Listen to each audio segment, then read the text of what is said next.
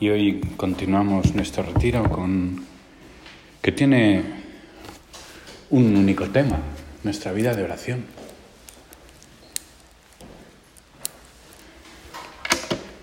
Qué importante es, Señor, que aprenda a hacer oración.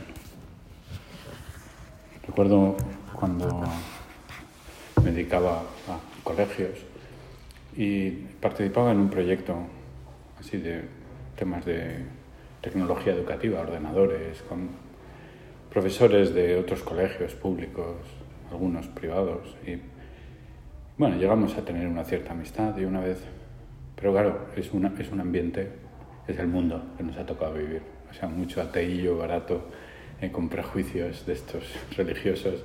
Y, y entonces me, me, sorprendió porque un, una profesora un día de, de Cataluña pues, tuvo una desgracia, se murió alguien, su abuela, y entonces mandó un mensaje, dijo, estoy destrozada, porque ha muerto mi abuela con quien tenía. Y entonces los otros mandaron mensajes diciendo, te envío desde aquí toda mi energía positiva, ¿no? y hubo una profesora de Tarragona supernumeraria que dijo, y yo rezaré por ti. Y como diciendo, vamos a ver, o sea, energía positiva. ¿Cómo se hace eso?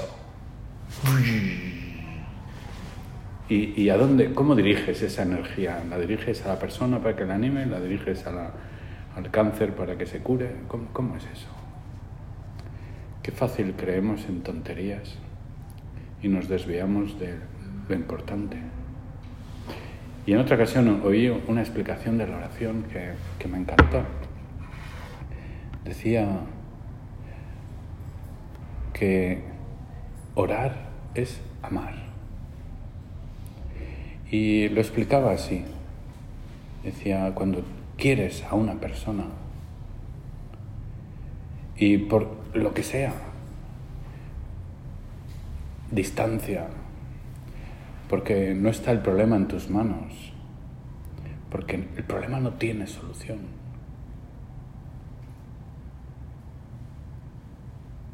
Pues, ¿qué haces? Rezar. Rezar es lo único que se puede hacer por una persona a la que amas cuando no hay nada que hacer, cuando no puedes hacer nada más. Rezar. Porque eso es lo importante de nuestra oración. Es la confianza plena que tenemos en ti, Señor. Es sentir tu respuesta. Si de verdad confiáramos plenamente, no dejaríamos de hacer oración. Paramos porque nuestra confianza flaquea, porque ponemos en nosotros nuestra confianza y no en ti, Señor, porque pensamos que vamos a solucionar nosotros los problemas con nuestras fuerzas, con nuestra originalidad. Y tengo que fomentar en mí esa actitud de rezar sin interrupción. Nos cuesta perseverar en la oración porque en el fondo no amamos de verdad.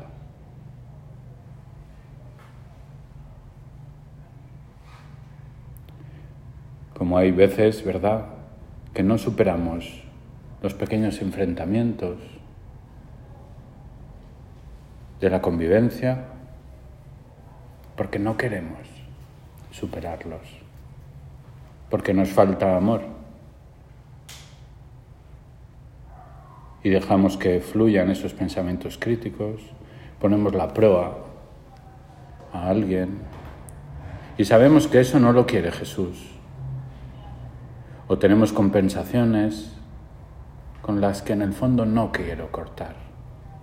Y nos engañamos, nos justificamos. Nos cuesta perseverar en la oración porque no amamos de verdad. ¿Te llevo, Señor, en mi corazón o no? Quiero que estés en mi corazón o no. Porque si entras en mi corazón, de verdad, mi oración será ininterrumpida. Todo será ocasión para demostrar mi amor a Dios. Todo lo que haga será una consecuencia de ese amor que está en mí. Con frecuencia nos quejamos de que Dios no contesta a nuestra oración. Y quizás es que somos nosotros los que lo rechazamos porque no queremos cumplir su voluntad.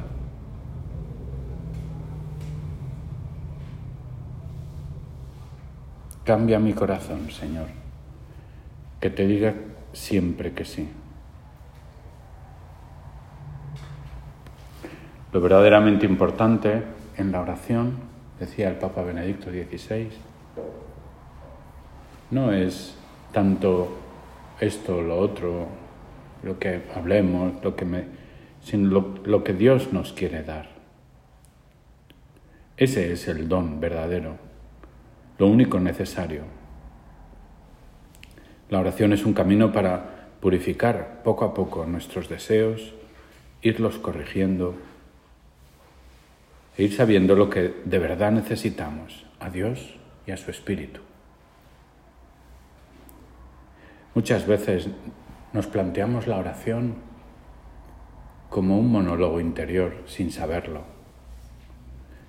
Pensamos que hay que decir cosas y que si no fluye ese discurso, pues nos desanimamos, uy, la oración está, no me ha salido nada, estoy...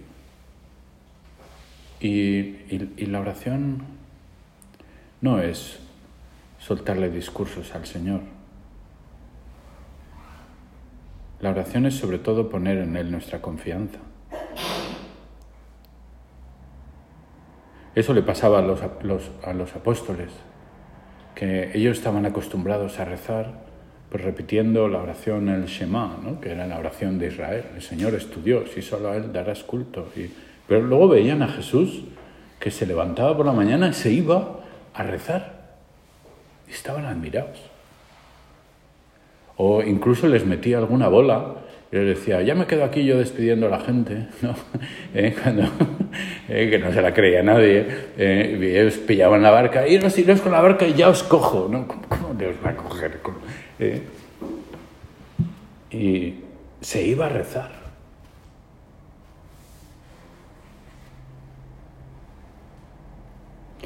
Y es que nos falta como lo fundamental en nuestra oración, que no es decir esto, decir lo otro, lo demás, es, es ese darnos cuenta absolutamente de la necesidad que tenemos de ti, Señor.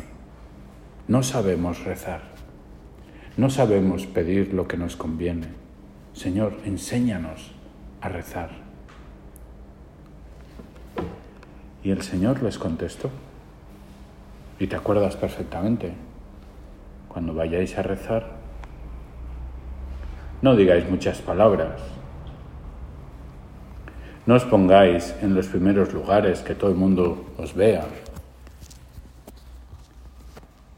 No pongas tu corazón en lo que dices o dejas de decir. No juzgues tú cómo es tu oración. No seáis como los hipócritas que gustan orar en las sinagogas, en las esquinas, que todo el mundo les vea. En verdad os digo que ya recibieron su paga. Tú, en cambio, cuando vayas a, a rezar, entra en tu aposento, en tu mundo interior Cierra la puerta. Apaga los datos del móvil. Podríamos hacer la traducción actualizada, ¿no? Y ora a tu Padre que está allí en lo secreto. Y tu Padre que ve en lo secreto te recompensará. Y al orar, no charléis mucho como los gentiles que creen que por su palabrería van a ser escuchados. Ahí en, Rumanía ocurría una cosa curiosa y es que la oración no la valoraban, la oración personal. La oración de verdad es cuando la dice un sacerdote, ¿no? Y entonces en las iglesias ortodoxas hacen colas larguísimas y cada uno escribe en un papelito las intenciones y compra una velita, coge una limosna, se pone en la cola y hay un sacerdote en cada una de las puertas del iconostasis, a la derecha y a izquierda. Entonces va pasando la gente y ellos, verdad es que es un poco funcional ya la cosa, ¿no? Pues porque coge la vela, hace no sé qué, y entonces la, buena señora agacha la cabeza, le pone un estolón que tienen los ortodoxos encima de la cabeza y entonces le, por el padre, por tu madre, por tu hijo, por tu... A la venga, otro, siguiente, ¿no? Y, entonces, y se vuelven súper reconfortados, ¿no? Porque ha rezado el sacerdote. Es un poco esto. No seas como ellos. Vosotros orad así. Y en esta meditación que, que toca pues el meditar sobre el Padre Nuestro, quería hacer esta introducción, porque cuando tú rezas el Padre Nuestro, ¿qué es lo que estamos diciendo? ¿Qué le estamos contando al Señor? Nada. No le estamos contando nada. Estamos simplemente abriendo nuestro corazón a Él, reconociéndole como Señor, deseando que sea el Rey del universo, que sea nuestro Padre, reconociendo que ese reinado no es de aquí, de la tierra, que es del cielo, que es santo Pedimos que se haga, que hagamos su voluntad aquí en la tierra, como Él cumple su voluntad indefectiblemente en el cielo. Ojalá se haga también aquí en la tierra tu voluntad. Le pedimos por ese pan de cada día que llena nuestras fuerzas espirituales. Y le pedimos, eso es una discusión que tienen los que traducen, ¿Qué, significa el pan de cada día? El pan que nos das cada día, porque cada día nos das tu pan eucarístico. Ese pan se refiere también a nuestras necesidades corporales, físicas. Hay algunos que, lo traducen cotidiano, con la idea de decir el pan que es, o sea, las necesidades suficientes para sobrevivir hoy. Mañana ya, ya. Y es un pensamiento bonito porque el valor infinito de cada Eucaristía, nosotros lo tenemos a nuestra disposición para gastárnoslo todo hoy, solo hoy, porque mañana nos darás más. Lo único que el Padre Nuestro nos implica, la única respuesta que nos da, lo demás son reconocimientos, esa apertura de corazón, ese tener buenas disposiciones para presentarnos ante ti, Señor. Lo único que nos pides y que decimos en el Padre Nuestro es que estamos dispuestos a perdonar, como tú nos perdonas. Es la única respuesta que nos pides. Porque en el fondo tu reino es el reino del amor. Y si queremos que reine de verdad tu amor en el mundo, tengo que perdonar. Tengo que aprender a perdonar, a que brote de mi corazón ese perdón.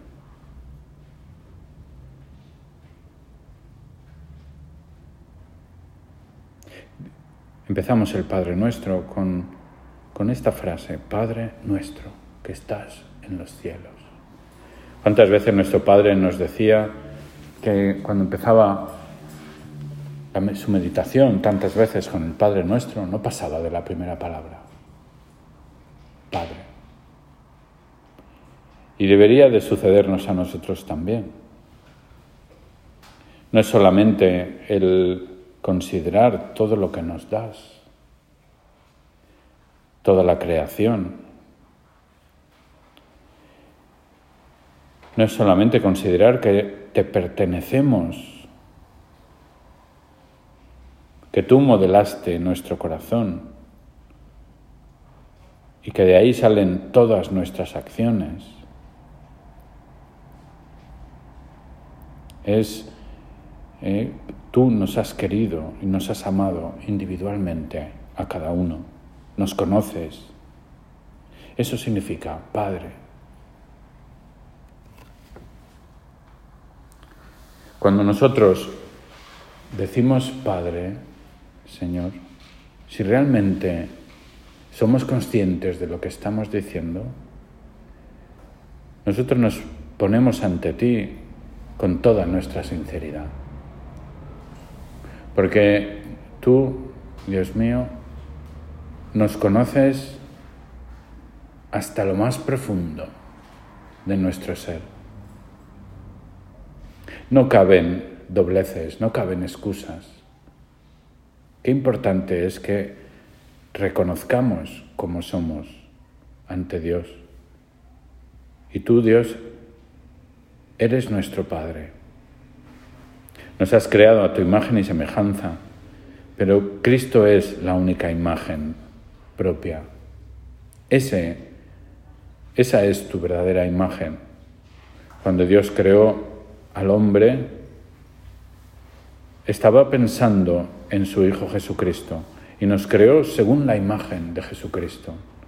Nos creó para que cumpliéramos en nosotros también la imagen de su Hijo Jesucristo. Esta idea la dice Juan Pablo II de manera maravillosa, diciendo que Cristo nos enseña a ser hombres de verdad, con plenitud. Y eso quiere decir que no lo somos. Es un proyecto, que somos hijos de Dios, pero ese ser hijo de Dios no, no es estático, no está congelado, porque nos vamos haciendo. Somos, pero no lo somos plenamente. Debemos entrar en una comunión más profunda con Cristo y con Dios.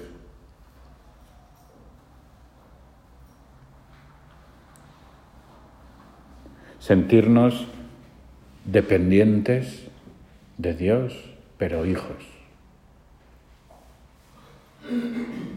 El pecado original consistía en eso, no serviré, separarse de Dios, no quiero estar bajo tu yugo, no quiero ser tu esclavo, no quiero que me mandes. Es esa falsa emancipación de Dios que supuso el pecado.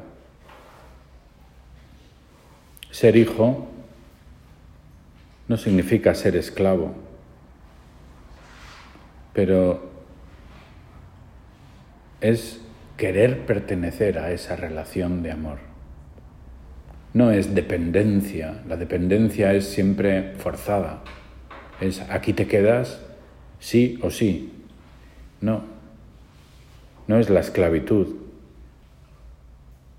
significa darnos cuenta de que esa dependencia que tenemos de Dios por amor es la que da verdadero sentido y sostiene toda mi existencia humana. Mi existencia es ser tu hijo.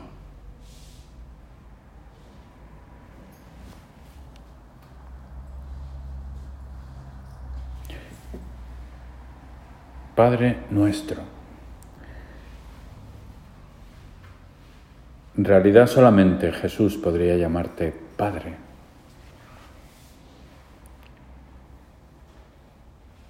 Y nosotros solo podemos llamarte Padre en nuestra comunión con Jesucristo.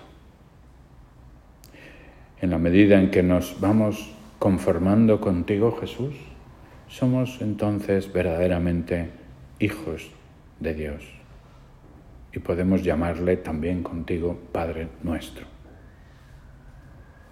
El nuestro es una palabra muy exigente, porque en el momento en el que reconocemos a Dios como nuestro, significa que ya no es solo mío, sino también de la de al lado. y del otro y del que desconozco. También Dios es su Padre y yo soy su hermano.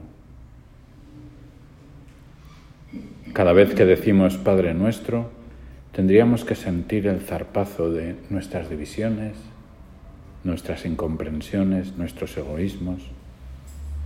Y tendríamos que renovar nuestro deseo de entrar en esa comunidad sobrenatural de los hijos de Dios. Abandonar lo que es meramente propio, lo que nos separa, y aceptar al otro, a todos. Y exige que abramos nuestros oídos, nuestro corazón a todos los demás, a toda la iglesia.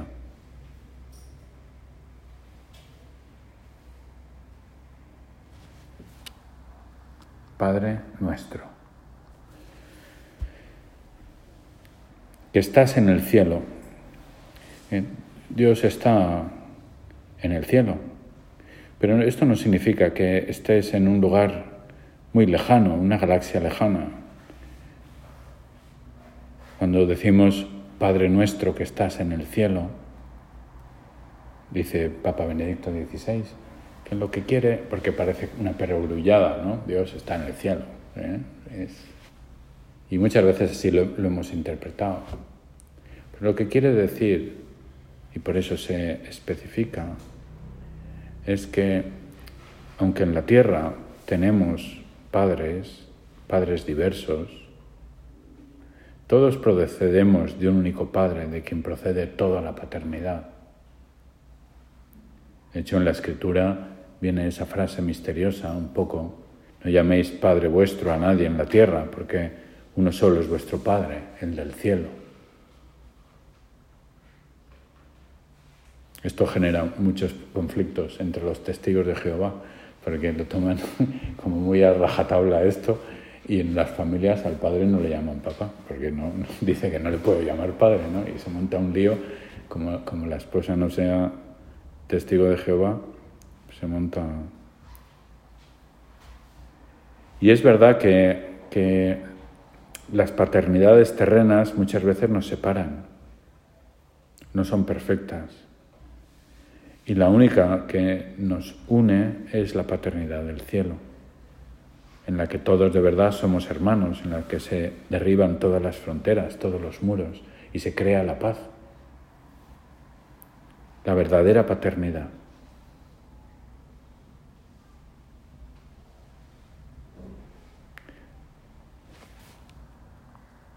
una vez eh, leyendo unos comentarios sobre la parábola del hijo pródigo.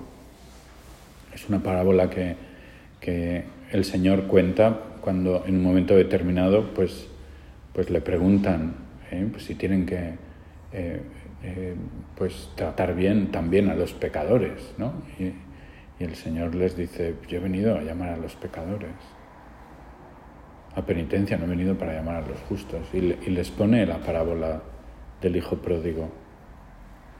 Y, y comentando esta parábola, el Papa Benedicto XVI dice, esta parábola la pone Jesús y todas las parábolas son para explicar el reino de Dios, para explicar eh, qué es lo que Él ha venido a transmitir. ¿no? Pero en la parábola del Hijo Pródigo es curioso porque aparece el pecador, aparece el Padre, aparece el otro Hijo pero ¿cuál es el rol de Cristo en esta parábola? ¿Dónde aparece Cristo?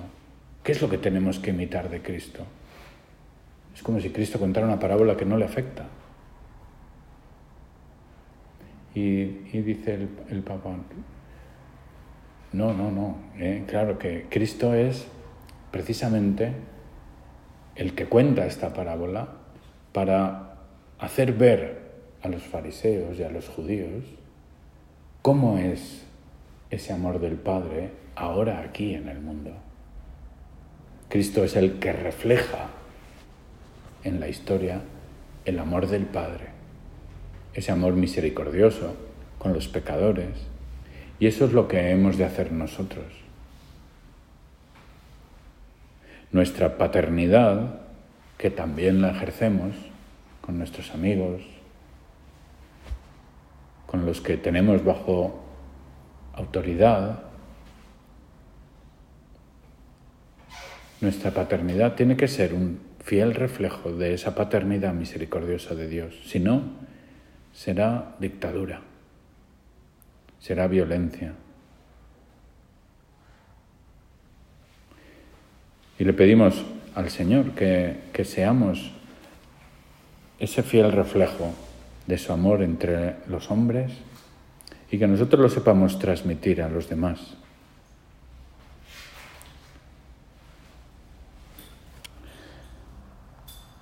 Santificado sea tu nombre. Había un mandamiento, como bien conocerás, que decía no pronuncies el nombre de Dios en falso.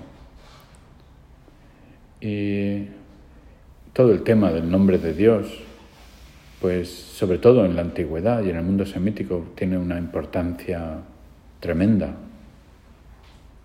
Conocer el verdadero nombre es tener la puerta de el dominio sobre esa persona. En los cuentos estos de, de magos de Harry Potter y toda esta serie, bueno, no es Harry Potter, pero otras así parecidas, los magos nunca dicen su nombre auténtico, verdadero. Porque en el momento en el que lo manifiestan, se pueden apoderar de él. Es algo oculto, misterioso. Es la misma idea, ¿no? Y claro, sucede que a Dios Moisés le pide su nombre. Los pueblos tenían sus dioses, el faraón tenía sus dioses, él tenía que presentarse ante el faraón y decir, me manda Dios, el Dios más poderoso, y seguro me van a preguntar, ¿y quién es ese Dios? ¿Cómo se llama? ¿Qué le digo? Pero la realidad es que no hay dioses, solo hay un único Dios.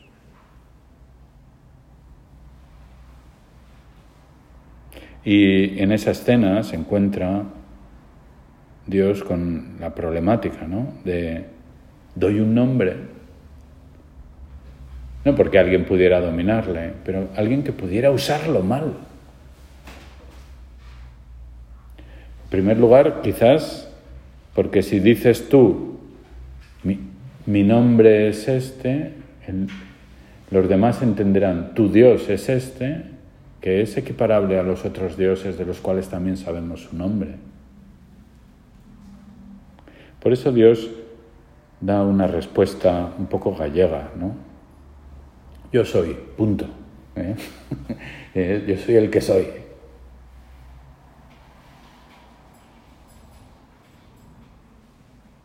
Y así da un nombre, pero no da un nombre. Le pueden mencionar, pero no le pueden manipular. El problema de santificado sea tu nombre es que los hombres muchas veces hemos usado mal el nombre de Dios. Podemos abusar del nombre de Dios manchando a Dios mismo. Nosotros mismos lo hacemos cuando predicamos a Dios con la palabra y nuestras obras están muy lejos de Él. Manchamos el nombre de Dios. Nos apoderamos del nombre de Dios para nuestros fines, pero en el fondo desfiguramos su imagen.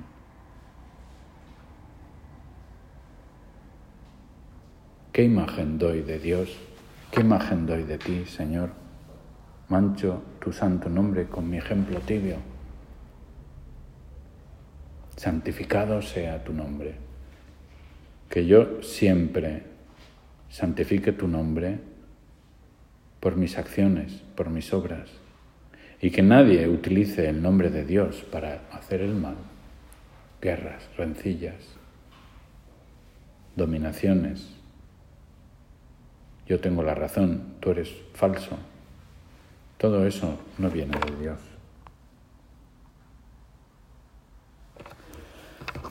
Terminamos nuestra oración. El Padre nuestro es la oración que Cristo nos enseñó y, y ahí se esconde todas esas actitudes básicas, fundamentales para ponernos delante de ti, Señor, y rezar. Rezar porque tenemos la necesidad de la oración. Y si queremos verdaderamente ayudar en la extensión de tu reino, hemos de enseñar a rezar a los demás. Si no hacéis de los chicos y las chicas almas de oración, habéis perdido el tiempo. Si yo no soy alma de oración, estoy perdiendo el tiempo. Señor, enséñanos a orar. Madre nuestra, cuando, recibió, cuando recibiste tu llamada, estabas recogida en oración. Lo hacías con mucha frecuencia. Enséñanos a rezar como rezabas tú.